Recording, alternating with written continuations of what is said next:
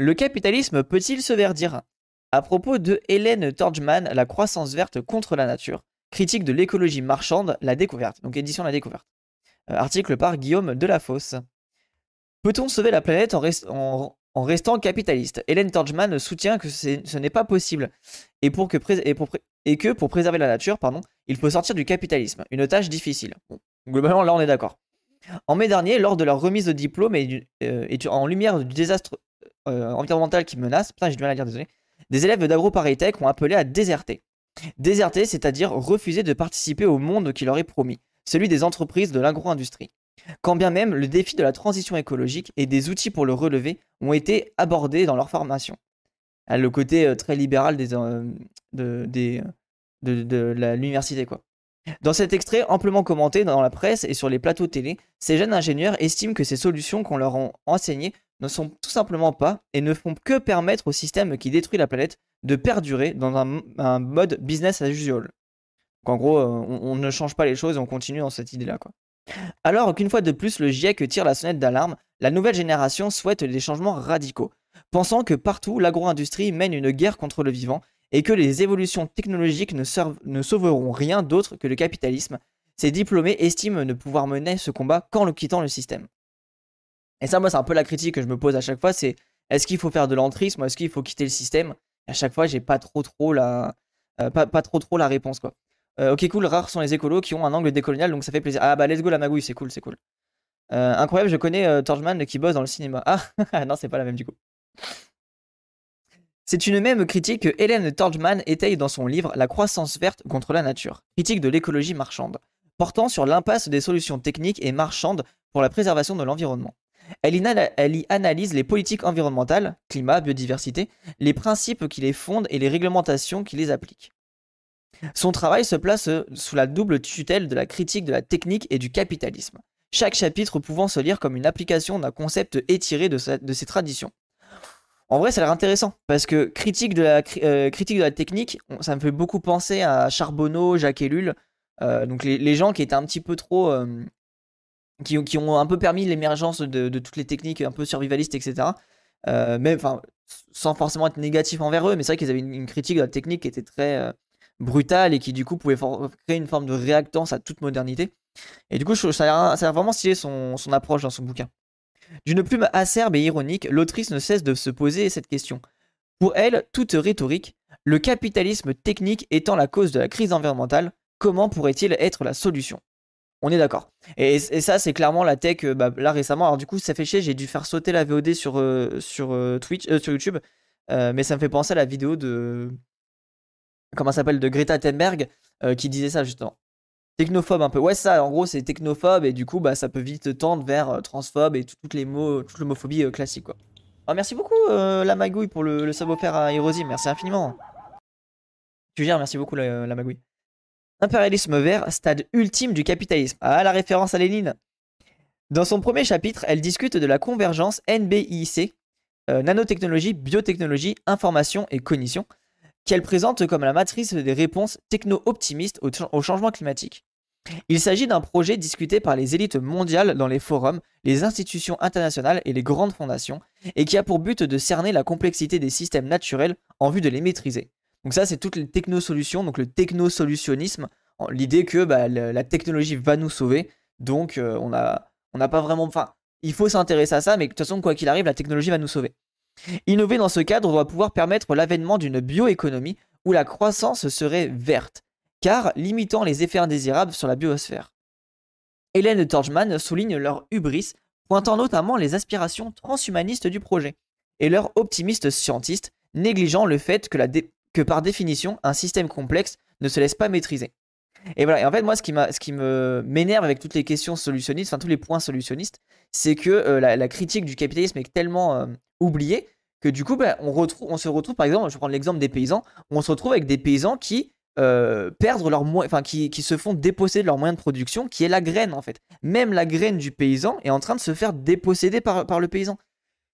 Donc c'est pour ça que moi, en vrai, les, critiques que je fais euh, souvent aux énergies renouvelables, euh, à, l'alimentation dans l'agriculture, etc., je fais presque plus la critique liée au capitalisme qu'une critique écologique qui pourrait être problématique.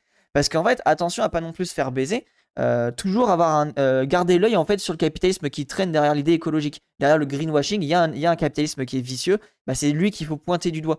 Et du coup, je pense que c'est une erreur de perdre du temps sur euh, le côté santé des OGM et compagnie ou sur le côté comment dire santé de le nucléaire.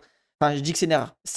il faut le faire, mais attention à ne pas perdre trop de temps sur ce côté-là. Il y a aussi l'autre partie qui est plutôt liée au capitalisme et, et au, aux moyens de production, à l'accaparement des moyens de production qui est tout aussi important. Très euh, bioxien, ce début de texte. Ouais, c'est vrai, c'est vrai. Elle remarque en effet que ces rapports NBIC euh, n'envisagent pas les conséquences négatives de ces innovations et leur oppose la notion euh, d'incessabilité de Jacques Ellul, philosophe français de l'après-guerre et future, figure tutélaire du technoscepticisme, selon lequel on ne peut jamais séparer les bons et les mauvais usages d'une technologie comme par exemple pour le nucléaire. Ah voilà, vous voyez? Donc ça, c'est ce que pense euh, Ellul du coup. Euh. Euh, donc Ellul, j'ai pas encore trop trop lu, mais globalement, je trouve intéressant. Et on va react un de ces quatre à une de ses idées. Une de ses vidéos quand il était de son vivant. Le deuxième chapitre illustre en prenant l'exemple des biocarburants. Hélène Torgman y reprend la méthodologie d'Ivan Illich qui critiquait les résultats de la technique en parlant alors de leur contre-efficacité. Et pour ceux que ça intéresse, hier on a lu on a maté une vidéo de, de Canard réfractaire ou pour faire 1 kg de farine de, croquettes pour poisson, on utilise 5 kg de poisson. Du coup, ça n'a pas de sens de ce genre de solution-là.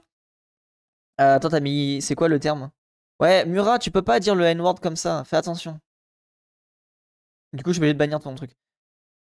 Euh, ainsi, les biofuels de première génération étaient censés permettre de réduire de 50% les émissions de gaz à effet de serre. Or, ce n'est pas arrivé. La consommation de carburants fossiles a continué d'augmenter et avec elle la pollution, sans que ces nouvelles énergies y changent quoi que ce soit. Pire, les biofuels de deuxième puis de troisième génération sont déjà développés sans qu'ils permettent de mieux remplir l'objectif premier. Cela illustre par la même occasion un autre concept central, à savoir l'autonomie de la technique. Elle avance selon sa logique propre, sans se laisser guider par de ses buts. Euh, sans, se laisser guider ses buts. Et pareil, ouais, tout ce qui est biocarburant, du coup, on se retrouve à faire des énormes champs euh, en monoculture, euh, très souvent dans des pays du Sud. Et du coup, bah, c'est des, surfaces agricoles qui ne sont pas disponibles pour les habitants. Jacques Ellul vient de chez moi, comme l'autre raciste de l'Assemblée nationale, donc ça s'équilibre. Allez, let's go, la margouille, voilà. Au moins, voilà, t'as as deux pensées qui sont radicalement différentes. Dans le capital de Marx, pardon, dans le capital, Marx analysait l'expropriation des terres agricoles qui a précédé le développement du capitalisme industriel durant ce qu'on a appelé le mouvement des enclosures dans l'Angleterre du XVIIe siècle. Et bah pareil, la, meuf, elle en a parlé, ça, des enclosures dans son bouquin de Isabelle Stenger que je vous expliquais tout à l'heure. Aujourd'hui, le, le, progrès scientifique et technique permet d'étendre cette logique jusqu'au vivant, jusque-là demeuré extrait des logiques marchandes. Grâce au brevetage des ressources génétiques, un organisme privé peut posséder un être vivant comme s'il en était l'inventeur. Voilà, et ça, je pense, c'est vraiment une des critiques qu'il faut faire. Et c'est pour ça que je suis vraiment contre les OGM euh, à ce niveau-là, parce que ça veut vraiment dire qu'en gros, tu enfermes encore une fois de plus le paysan dans euh, un. Tu, lui rajoutes un carcan, tu lui rajoutes encore une fois un, collier où il ne pourra pas se défaire. Et, je pense que ça, c'est enfin, quand même dommage que la plupart des paysans ne s'en rendent pas compte que bah, acheter ses graines, acheter ses pesticides, bah, du coup, tu n'es plus autonome. Quoi. en vrai, si, je pense la plupart s'en rendent compte. Mais je trouve ça ouf que le, système est tellement puissant que bah, du coup, tu n'as pas l'échappatoire possible pour pouvoir euh, fuir ce genre de, choses-là. quoi. Le troisième chapitre documente ce phénomène depuis le jugement Diamond vs euh, Chakrabarty de la Cour suprême américaine dans les années 80, qui a concédé la propriété intellectuelle d'une bactérie modifiée servant à nettoyer, les marées noires. What? What?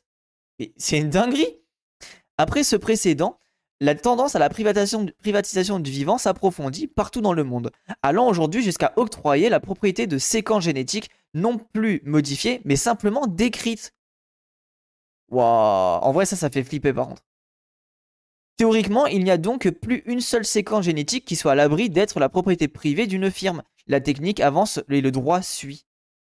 Oh, ça me fait... En vrai, ça me fait un peu bader ce truc-là. Les semences sont limites à une liste, donc euh, pas le choix, sinon c'est pas commercialisable à ce qui pourrait. exactement, Hérosime. Le, catalogue, alors en vrai, c'est un peu particulier, tu peux le contourner. En vrai de vrai, euh, je crois que la loi à l'heure actuelle, c'est tu n'as pas le droit de vendre des graines qui ne sont pas dans le catalogue. Donc tu peux vendre des légumes qui, ne sont, qui sont en dehors du catalogue, il me semble que ça a été gagné ça. Par contre, tu ne peux pas vendre de graines. Ça veut dire quoi décrite? En gros, décrite, c'est tu passes la cellule dans un, appareil qui du coup va te lire tout le code génétique. C'est en gros ça, en gros tu une, bactérie ou je ne sais quoi. Ben, quand tu veux par exemple décrire un animal, tu vas décrire tout son codage ADN. Et ben en fait cette valeur là, ce, papier là, enfin tu peux l'imaginer comme un parchemin si tu veux. Ben, ce parchemin là maintenant, ben, il est il la, la première personne qui l'a décrite lui appartient. Et du coup, bah, si quelqu'un veut réutiliser ce même code génétique, il va devoir payer des, euh, des, droits aux gens, quoi. Comme ça, on fera un roulement de live de clown de BAM. Incroyable. Pour des raisons sanitaires, la grosse bague, oui, évidemment, hein, c'est que pour du profit. Hein. Euh, le flot du profitage, exactement. Il accompagne alors l'hégémonie du néolibéralisme qui aspire à garantir une concurrence juste entre les acteurs économiques globaux au mépris de la démocratie. Par le même mouvement qui entraîne l'enclosure du vivant, il y a ainsi closure de l'espace politique. Peter Caillou, juriste américain contemporain, spécialiste de la propriété intellectuelle, par lequel les pays sont plus libres, ne sont plus libres de se donner les règles qu'ils désirent. Waouh En vrai, l'article, il est, bien écrit, il est vraiment hyper intéressant, mais ça fait turbo badé par contre. Cela sans que les solutions techniques amènent nécessairement du progrès. L'exemple le plus probant étant que la brevetabilité nécessite l'homogénéisation d'une espèce qui rend les cultures peu résilientes. Un nouveau parasite peut facilement se répandre dans un... sans qu'aucune variabilité fournisse les individus résistants. donc ça, c'est la grosse critique que je vous dis à chaque fois, c'est que quand vous faites des monocultures d'espèces qui sont globalement identiques, bah, il suffit qu'il y ait une bactérie, un, enfin, une proie, quoi, un prédateur, bah, tout le champ il, peut être ravagé en moins de 5 minutes. Enfin, j'exagère, mais je veux dire, il peut être euh, ravagé euh, tout de suite, quoi. Parce que bah, le, prédateur, le, ravageur, a juste à se bondir de, plante en plante. Et du coup, bah, tout le champ peut être euh, ruiné. quoi. Typique milieu, ouais, exactement. D'ailleurs, tu regardais un peu euh, mes cours de master biologie euh, Non, j'ai mis de côté Freeman, j'ai pas encore pris le temps. Hein. Moi, ça m'intéresse ça si c'est pas trop d'aide pour les non spécialistes. bah, ouais, en vrai, faut que tu vois avec s'il peut te le refiler.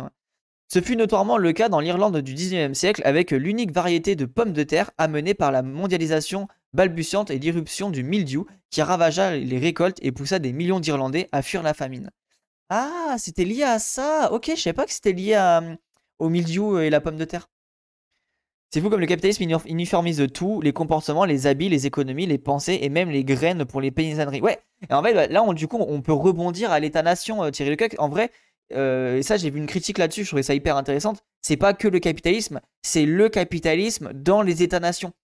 Et c'est ça qui est intéressant aussi de, voir, c'est que c'est cet ensemble-là, cette dialectique-là de, capitalisme État-nation qui fait qu'il y a cette homogénéisation qui est aussi déployée euh, aussi vite et aussi puissamment. Euh, les impasses de la bonne foi techno-capitaliste. Pourtant, des efforts sont faits pour prendre en compte la nature. Il existe bien une convention sur la diversité biologique, et par là réintégrer le long terme dans la logique capitaliste. Hélène Torgman le traite dans les chapitres 4 et 5, respectivement consacrés au concept de capital naturel et de service écosystémique, symptomatique de la financiarisation des esprits des années 1980. Donc ça, on est d'accord, euh, ce, truc-là, on en parle souvent aussi, euh, tout ce qui est logique marchande. Mais wesh Merci la magouille Incroyable, merci infiniment pour le sub offert à Freeman, merci beaucoup. Étalation capitaliste, ou comme dirait Ochala, la modalité capitaliste. Ouais, voilà, exactement ça. modalité capitaliste, ouais. Merci. Merci beaucoup, la magouille, tu gères. On les doit d'abord à Robert Costanza, économiste du Club de Rome, fondateur de l'économie écologique, qui estime la valeur du capital naturel mondial en calculant ce qui coûterait de le reconstituer ou le replacer, ou encore en demandant à des acteurs combien ils seraient prêts à payer pour le service qu'il leur rend. La forêt est alors un capital et balade un service. Moi, je, trouve que cette pensée-là, elle est... En, fait, c'est ce qui va nous amener à notre perte. Parce qu'à partir du moment où tu commences à tout financer, et ben du coup tu as des logiques de, monopole, tu as des logiques de gens qui vont avoir plus de pognon, et à partir du moment où les gens peuvent s'acheter tout et n'importe quoi, bah voilà, il suffit que ce soit des libertariens qui prennent le, pouvoir, et c'est terminé en fait. Euh, t'es ultra, ultra individualiste, tu t'achètes tout ce que tu peux, et du coup bah tu peux dominer euh, tout un pan de l'agriculture, tout un pan de, d'un monde quoi. je, je trouve que c'est vraiment une très très très mauvaise idée. C'est typique d'une approche dite faible de la soutenabilité, qui suppose que tout type de capitaux peuvent se substituer entre eux sans limite. Ici, la nature et la technologie. Et en plus, c'est oui, en plus, c'est pas possible puisque c'est y a, une c'est trop complexe l'écosystème. Ça pue le, libertarisme, le libertarisme, ce genre de truc en effet. Ouais, exactement. Bah, de ce que j'ai compris d'hier, ouais. Hélène Torgman juge que cet environnementalisme de marché est voué à l'échec dès ce parti pris irréaliste, anthropocentré et utilitariste qui découpe la nature en fonctions identifiées séparément au lieu de la voir de façon holistique. Exactement. Et pareil, ce qu'il faut aussi prendre en compte, c'est que très souvent, ces gens-là voient, la biodiversité que ce qui est euh, gros et vivant et qu'on peut observer de nos yeux. Mais dites-vous que la plupart euh, de la masse organique qui existe sur Terre, c'est des gens, enfin, c'est des, êtres qui ne sont pas visibles à l'œil nu. Donc déjà, rien que pour ça, leur, euh, point de départ, il est, il fucked up. Passé dans cette moulinette, la nature devient une marchandise fictive, au sens de Karl Poliani, après définition, monétisation, puis valorisation. Malgré le raffinement de la démarche qui a été menée lors du Millennium Ecosystem Assessment de 2005 dans le cadre des Nations Unies, ces résultats restent impropres à toute décision éclairée. De plus, la mise en place de mécanismes concrets, par exemple la destruction d'une zone humide doit se compenser par la préservation d'une autre, implique une bureaucratie ubuesque pour instituer une équivalence, clairement. En dépit de l'arsenal théorique et institutionnel déployé, et on pourrait même dire à cause de sa lourdeur, la nature n'est donc pas à préserver, n'est donc pas préservée. De toute façon, on le voit, la, bureaucratie, en fait, à part euh, rendre les gens malheureux, il n'y a pas globalement d'échappatoire. Euh, les plus gros écocides, c'est pas celui des, insectes? Ouais, bah si, c'est à peu près 70% des insectes qui ont, qui ont disparu. Je crois que c'est 70% des insectes qui ont disparu, un truc comme ça. Donc, euh, ouais, non, si, c'est un chiffre énorme. Rien que pour vous dire, dites-vous que la, le, tonnage, enfin, le, nombre de kilos par rapport au mètre cube de vers de terre est passé genre de, je crois, une tonne 5 à genre moins de 100 kilos, un truc comme ça. Donc euh, oui, on est en train de bousiller les, la, vie euh, tout court, quoi. Et en fait, toutes ces choses-là ne sont pas comptées dans les services écosystémiques. En tout cas, cette forme d'externité-là n'est pas prise en compte, alors que bah, elle existe et que ça va avoir un impact dans plus ou moins long terme sur le sujet, quoi. Un peu là. Depuis les années 80, la finance dirige la majeure partie de l'investissement et peut donc plier l'activité économique à ses objectifs. C'est là son pouvoir disciplinaire. Oh, c'est intéressant ça, le pouvoir disciplinaire par rapport à Foucault. Euh, hyper intéressant le point. Pouvait-elle donc verdir l'économie? Le dernier chapitre expose les raisons d'en douter. Sur le principe de nombreux labels garantissant la soutenabilité d'un investissement, Dow Jones Subtennial Index, euh, la Climate Bond Initiative, mais les critères sont trop souvent laxistes et laissent la porte ouverte au greenwashing, c'est-à-dire une activité se proclamant verte tout en n'ayant aucun impact bénéfique tangible sur l'environnement. Et ça, on l'a vu, l'article récemment qu'on avait lu, c'était sur les, euh, scores, les scores de carbone. Et en fait, dans ces scores de carbone-là, en gros, ça mettait de A à D euh, si l'objet était euh, propre en carbone ou pas. Mais en fait, il suffit que le, l'objet, on ne prenne pas en compte les externalités négatives liées à la culture dans les pays du Sud ou ces, sujets-là, bah, du coup, tout de suite, le sujet, il est, enfin, le, chiffre n'est plus valide. Euh, je crois que c'est dans la vidéo du canard d'hier euh, sur les saumons euh, à Guingamp. Même quand les standards sont plus exigeants sur le papier, ce sont alors les capacités de contrôle qui ne suivent pas. On voit ainsi que des scandales humanitaires et environnementaux patents ne remettent pas en cause l'attribution de certains labels. Ensuite, de nouveaux produits financiers émergent, analogues à ceux ayant mené la crise des subprimes. Ces mêmes outils, crédit default swaps, catastrophe bond, qui rendent le, risque opaque et dispersent au lieu de le lisser. Et pareil, il y a tout le système aussi des assurances qui est en train de se mettre en place, euh, assurance écologique. Hélène Torgman enfonce alors le clou en mobilisant les analyses classiques de John Maynard Keynes, euh, puis de euh, André Orléans, où la préférence pour les actifs liquides découle de la visée spéculative et auto-centrée d'une finance qui, malgré la vision qu'elle a d'elle-même, est en réalité très frileuse. Il faut en effet à chaque instant pouvoir se défaire d'actifs qui réduiraient la rentabilité de leur portefeuille. Oh ok d'accord, c'est intéressant ça. Cette tendance est aujourd'hui à son paroxysme. À l'ère du training de, haute fréquence, une action n'est en moyenne détenue que 22 secondes. Ouais, ça j'avais déjà vu ce chiffre-là. Voilà, en fait dites-vous que ces gens-là, comment vous voulez qu'ils pensent long terme quand la, valeur, la, durée de vie d'une action, c'est 22 secondes. Genre, comment vous voulez que ces gens, ils pensent 50, enfin même pas 5, 10, 15, 50 ans? Ce n'est pas possible. Cas typique les voitures électriques, clairement. Comment alors penser que la finance puisse contribuer au bien futur de l'humanité? C'est la spéculation qui règne et non l'investissement responsable. Seul horizon, l'abolition du capitalisme. En somme, Hélène Torgman souhaite montrer qu'en ne remettant jamais en cause le cadre capitaliste et technique qui en premier lieu nous, mène au désastre, le paradigme de la croissance verte échoue toujours à résoudre la crise environnementale. Toujours, en effet, L'étroite raison calculatrice ne, sait que se fixer des objectifs limités. La réduction des émissions de gaz à effet de serre, par exemple, face à un système complexe qui, toujours encore, répond par euh, l'imprévisible phénomène émergent euh, qu'il faut encore résoudre. Et voilà, et c'est pour ça, moi ça je suis clairement d'accord avec ce point de vue. vous voyez, par rapport au, truc des gaz à effet de serre, quand les gens pensent gaz à effet de serre, ils ne voient même plus l'impact sur les terrains, l'impact sur les sols, la pollution de l'air, la pollution dans le sol, la, pollution dans les corps humains. Et, ça, c'est pour ça que j'ai vraiment du mal avec toute cette critique liée au, calcul carbone. Je pense qu'il faut faire attention, surtout que quand on est militant euh, écolo, il faut vraiment qu'à chaque fois on remette au goût du jour le, enfin, sur le, discours, à chaque fois, il faut qu'on remette en avant euh, tout ce qui est. Attention, il n'y a pas que le carbone en jeu. Il y a plein d'autres formes autour de tout ça. Tu comptes, faire, tu comptes faire une vidéo YouTube pour expliquer ton angle militant? Je pense que ça peut être pertinent pour convertir mes amis écolos libérales, par exemple. Euh, genre, en fait, c'est intéressant la magouille, je, verrai. Ouais, peut-être, ça peut être intéressant, ouais, comme faire une petite présentation euh, comme vidéo. Pourquoi pas? Merci pour le, retour. Dans ce cadre, vouloir sauver la nature en la maîtrisant est illusoire et relève de l'ubris destructrice de l'apprenti sorcier. Pour le préserver, ne reste donc qu'une seule solution sortir du capitalisme. Ça, on est d'accord. Et vas-y, on en reparlera juste après l'article, euh, la magouille. Toutefois, chaque fois qu'elle l'évoque, dans, ce livre comme dans ses apparitions publiques, elle exprime immédiatement son embarras devant la vague et l'énormité de la tâche. Et en vrai, eh, ça, je suis vraiment d'accord.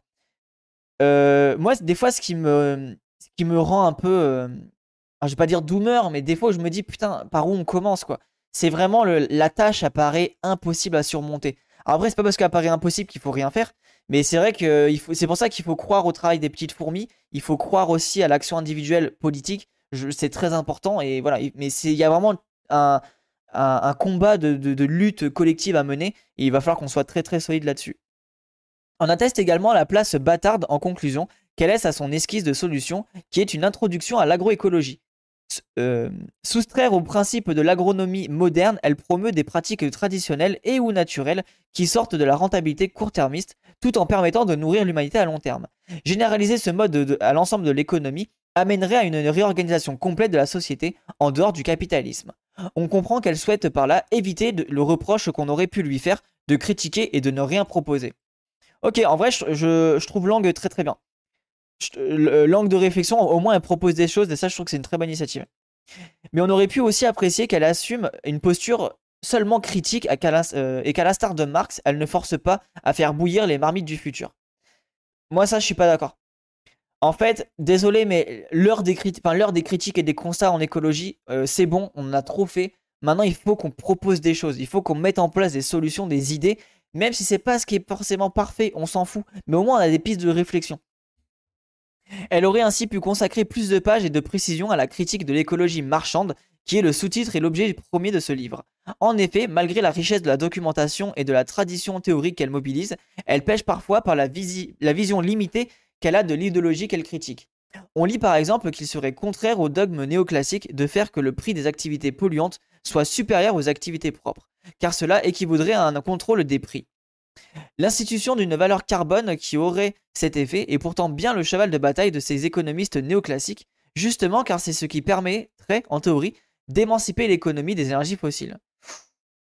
Ouais, je suis pas convaincu, mais pourquoi pas Ainsi, Christian Gaulier explique dans son livre Le climat après la fin du mois comment une valeur carbone reflétant le dommage fait au climat est appliquée sans exception à tous les acteurs de l'économie et la manière la moins coûteuse de respecter l'objectif de 2 degrés défini par le GIEC. Ok, ouais, en vrai, je, vois l'angle et c'est intéressant en mode, bah, si on prend vraiment en compte le prix que ça va coûter le problème climatique, bah, en fait, on va, on va y gagner beaucoup plus que si vraiment on est euh, sur le court termisme. En vrai, l'idée est plutôt valide. valide. L'un des thèmes les plus discutés en économie environnementale et une critique en aurait été, aurait été bienvenue. Enfin, sa conclusion est, d'une radicalité qui est parfois en porte-à-faux par rapport à son analyse. Plusieurs fois dans les différents chapitres, censés montrer la logique implacable du capitalisme technique qui progresse toujours, elle cite elle-même des cas où pourtant il y a eu contre lui des victoires. Dans le cas des semences où, la Chambre de recours de l'Office européen des brevets a maintenu l'interdiction sur le brevetage de, variétés conventionnelles. Dans le cas de la finance, elle reconnaît que l'inclusion des parties prenantes a bien permis de sanctionner Bayer Monsanto en faisant baisser sa, capitalisation boursière. Ouais, mais je pense que l'angle est intéressant de aussi montrer que, euh, en fait, là où je trouve que c'est intéressant de montrer des petites victoires, c'est que, euh, y a, en fait, ça existe aussi les victoires. Si tu commences à dire bah, le capitalisme c'est tout ça et il n'y a aucune échappatoire, bah, tu lis son bouquin et à la fin de son bouquin, tu te jettes par la fenêtre en fait parce que tu vois qu'il n'y a pas de solution. Du coup, non, je, pense qu'il faut aussi comprendre que bah, c'est bien d'apporter des petites victoires. Euh, il y a les Yes Men, il y a plein de, personnes qui ont agi comme ça, qui ont réussi à gagner des, des petits trucs.